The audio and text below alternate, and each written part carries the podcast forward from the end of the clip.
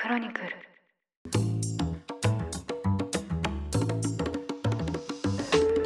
おはようございます。2024年2月21日水曜日ニュースコネクトあなたと経済をつなぐ5分間パーソナリティの野上秀文です。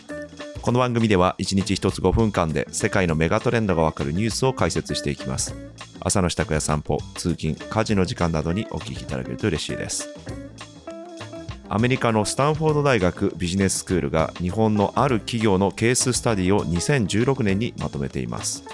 ケーススタディは事例研究と呼ばれていましてビジネスで実際に起こった出来事を詳しく分析検討して同じような課題が将来に起きた時に備える勉強法です。このケースは100円の高品質な商品に光を当てどのように日本の大手消費チェーンに変貌を遂げたのかを取り上げる。受講者はこの会社が POS 販売時点の情報管理のテクノロジーを活用して配送システムを合理化し店の商品棚をいかにフレッシュでワクワクさせ続けるかを学びます。このケースの題名は Daiso of Japan The Dollar Store 今日はダイソー創業者のプフォーを取り上げます。100円ショップの小売チェーンダイソーの創業者で元会長の矢野博丈さんが亡くなりました。19日に会社が発表した内容では心不全で80歳でした日本では100均の草分け、海外でもワンダラーショップというビジネスモデルを新たに打ち出しました。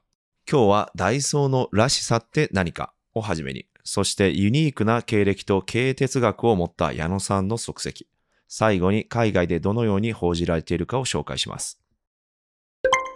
はじめにダイソーは何が新しく指示されたのか、二つの軸で改めて見てみましょう。一つ目は小売店のあり方を一つ変えたことです。従来はジャンルごとに店が違って価格ももちろん違いましたが、ダイソーは100円均一という新たなジャンルを掲げました。このビジネスモデルは日本ではセリアやキャンドゥといった同様の100円ショップを生み、海外でも one dollar shop へと広がります。もう一つの強みは商品の数の多さです。文房具からキッチンのスポンジ、ぬいぐるみ、家庭用品、化粧品、ヘアケア用品、食品まで約7万6千点を取り扱っているといいます。このうち90%が自社開発で、毎月1000点以上を新たに開発しているといいます。シャゼは世界中の人々の生活をワンプライスで豊かに変える。現在は世界26カ国地域で5200点を超える巨大チェーンとなり、2023年2月期の売上高は5891億円に上ります。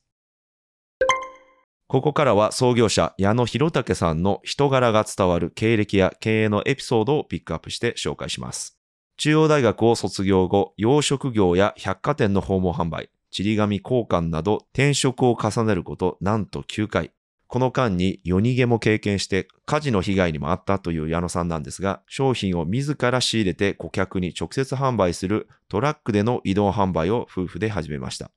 大阪の日用雑貨の問屋から2トントラックが満杯になるほど買い込んで各地を売って回るというスタイルでした。ある日、待ちきれない客が段ボールを勝手に開けて、これなんぼ？と聞いたと言います。商品の陳列で忙しい柳さんはつい100円でええよ。他の客も同じようにこれなんぼ。あ、それも100円でいいよと。これも、うん、100円で。こうして仕入れ値から売り値を決めるのが面倒という状況で何でも100円で売るショップのビジネスが生まれました。人気を集める一方で安物買いの銭失いとも言われます。矢野さんはこれが悔しくて原価が上がるのを承知で商品の質を上げて1円でも利益が上がれば売るという薄利多売のスタイルを貫きました。エピソードとしてもう一つネーミングの逸話も取り上げたいと思います。本名はもともと栗原五郎さんでしたが妻の姓の矢野の方が商売をする上ではシンプルで覚えてもらいやすいとまず姓を変えました。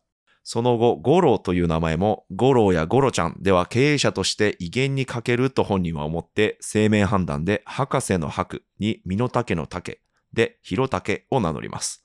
100円ショップは1977年に法人化し、夫婦二人で年商1億円の会社を作るという目標を掲げて大きなものを作るという意味でのダイソーと名付けました。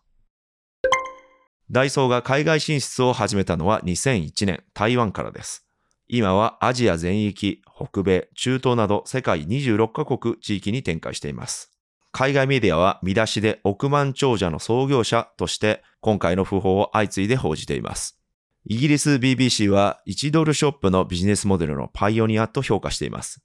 ビジネスが成功した理由について、バブル経済の崩壊など日本経済が衰退し始めた1990年代に顧客の価格意識が高まったことだと分析しています。そしてアメリカの CNN はダイソー世界的企業となったチェーンと表現しています。一方、アメリカ西海岸のシアトルタイムズは100円は現在の為替レートで約67セントに相当する。100円ショップの人気は日本のデフレの苦しさを反映していると記事で紹介しています。80歳で亡くなった矢野さんですが、傍から見れば大経営者なのですが、内心は長らくビクビクしていたと言います。こんな商売がうまくいくはずはない、ダイソーはどうせ潰れるじゃろうと疑い続けて自虐的にいつも語っていたという言葉を最後に紹介します。不運に見舞われるのは幸運なことだ。運が良すぎると自分の強みを見失いがちになる。運も才能もない人間だと思えばもっと頑張れる。私はそういう人間です。ニュースコネクトお相手は野上秀文でした。番組の感想はカタカナでハッシュタグニュースコネクトとつけて X に投稿してください。もしこの番組を気に入っていただけましたらぜひフォローいただけると嬉しいです。